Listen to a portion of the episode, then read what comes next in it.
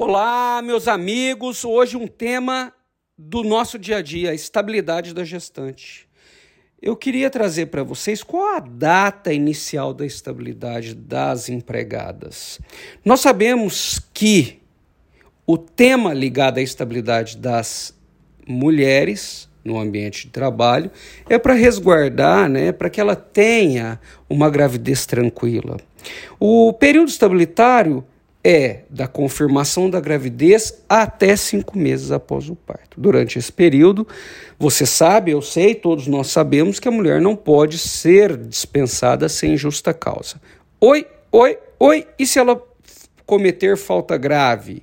Ela pode ser dispensada por justa causa e não há necessidade daquela ação judicial prévia, chamada de inquérito para apuração de falta grave, como acontece com o dirigente sindical a gestante ela pode ser dispensada por justa causa. Henrique, e caso ela seja dispensada sem justa causa, cabe a reintegração, né? Se estiver dentro do período estabilitário, ela será reintegrada por uma decisão judicial. E se a decisão judicial demorar e for posterior ao período de estabilidade, o período estabilitário, né, que vai até cinco meses após o parto, ou ela ingressa com a ação judicial após cinco meses, ela vai ser indenizada do período.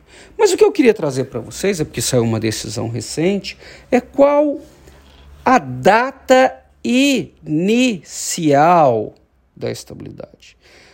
É, a, a, a súmula, nós sabemos que tem uma súmula do TST, o ápice da jurisprudência trabalhista, a súmula 244, e eu não vou ficar falando número de súmula e artigo aqui, tá, pessoal? Aqui é um bate-papo descontraído enquanto está fazendo um cafezinho aí, fazendo aquela caminhada no trânsito, né? Eu gosto de ouvir meus podcasts pela manhã, na hora que eu estou fazendo o café lá dos meninos, arrumando mochila para a escola, eu, eu ouço o podcast ali.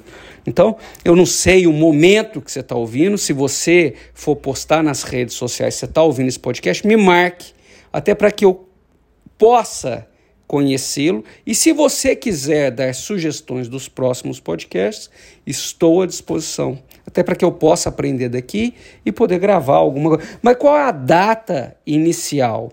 Pessoal, a data inicial é a data da concepção, que corresponde ao momento em que o espermatozoide fecunda o óvulo, dando início ao processo de gestação. Assim sendo, os exames que confirmam a gravidez exercem a função de declarar uma situação pré-existente. Então, é a data da concepção indicada no exame. Tá legal? É, eu trouxe até uma jurisprudência, lá no materialzinho, tá lá no site, então não vou ficar falando o número aqui, eu deixei um materialzinho desse lá no site henriquecorreia.com.br, tem tantos outros, né?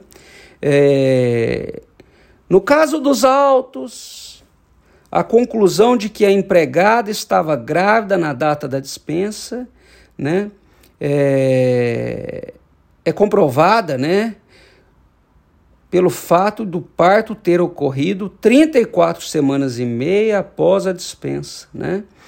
Então, o TST com esses exames, ele verificou a data da concepção, tá bom? Eu trouxe até um, um outro aí é, julgado do TRT da sétima região falando exatamente, né, que confirma com a data da concepção. Tá bom? Então essa é a data. Henrique, vamos falar já que nós estamos conversando aqui, né? É, você já falou da perda do direito da estabilidade, mas eu queria retomar aquele assunto que nós tivemos um julgado da empresa que, preste bastante atenção agora, da empresa que exige o teste de gravidez no ato da dispensa. Nós sabemos que a empresa não pode exigir de jeito nenhum na contratação e durante. Mas e na dispensa? Olha, tem muita discussão de um lado, do outro, né? Mas a empresa é, no caso aqui de um julgado que eu coloquei para vocês, ela exigiu o teste de gravidez para saber se a empregada estava grávida ou não, para ver se ela podia dispensar ou não. Pode ou não pode? Pessoal, cuidado. Não tem uma resposta certa aqui. Tá? A primeira corrente entende que não é possível exigir, até porque a lei não prevê essa possibilidade desse documento no ato da dispensa. E mais, imagine uma mulher que já perdeu diversas gestações, teve aborto, ela não quer contar que está grávida. Por que, que ela é obrigada a contar? Onde que está isso? Ou aquela gravidez é indesejada, ela não queria estar tá grávida ela tem vergonha da família. Então, esse, esse complexo de emoções que é a gravidez é uma coisa muito bonita, mas cada uma com a sua peculiaridade. Por que, que o empregador quer saber? Não tem lei que exige. Então, essa é a primeira corrente, e nesse caso, se for exigido, cabe é, indenização por danos morais. Né? A segunda corrente, pessoal, é no sentido de que, veja, a empregada é maior e capaz, é adulta. E o empregador esclarece que a solicitação do atestado de gravidez é para saber se ela pode ser ou não é, efetivada, a dispensa pode ser ou não efetivada, até para evitar uma futura condenação da empresa, né? Então, te, nós tivemos nessa segunda corrente que possibilita, com base no princípio da segurança jurídica, é, uma decisão do TST da terceira turma. É decisão de turma, tá, pessoal? Que afastou o pedido de indenização por danos morais de uma empregada, né? Foi voto vencido, neste caso, o ministro Maurício Godinho Delgado, que entende que é direito à intimidade da empregada, não poderia ser violado aqui com o pedido de gravidez, nem mesmo na dispensa. Tá bom? É um tema, pessoal. Esses dias eu vi uma aluna gravou é, é, muito legal, vários alunos produzindo conteúdo jurídico. Né? Eu sigo, toda vez que, eu, que, eu, que, alguém me marca no Instagram, nas redes sociais, eu passo a seguir. Ah, professor, eu fui seu aluno na pós, eu tenho seu livro, eu passo a seguir para ver o conteúdo, né, para aprender. E aí essa aluna falou assim: olha, a empresa pode exigir o teste de gravidez no ato da dispensa. Não, não é isso. Tem uma decisão de uma turma do TST que afastou a indenização.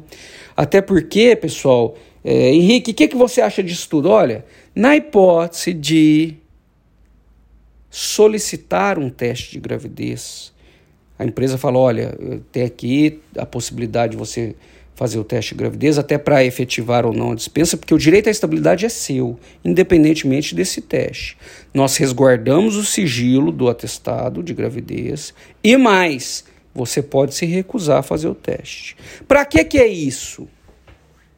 Para afastar eventual indenização. A estabilidade é dela, não tem outro requisito. Se ela estiver grávida, a estabilidade é da empregada.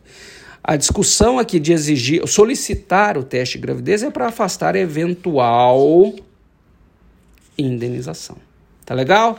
Pessoal, são esses os temas de estabilidade. Se você quiser que eu grave um podcast, estou à disposição. Basta me enviar aí pelas redes sociais. Um abraço e até o próximo.